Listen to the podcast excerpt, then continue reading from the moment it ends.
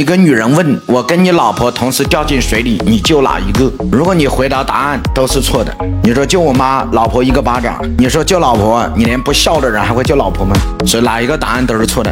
问题是在于他为什么在这个时候问这个问题，这才是问题的本源。救谁都是假象，问题是他为什么问？女人问这个问题，就是表明她对家庭、对老公有点开始不安全感了，或者有点想法了。所以这个时候有智慧的男人是怎么做啊？给老婆一个拥抱，然后主动给老婆说：“是不是最近我做的不够好？”不要去回答答案，回答哪一个答案都是错的。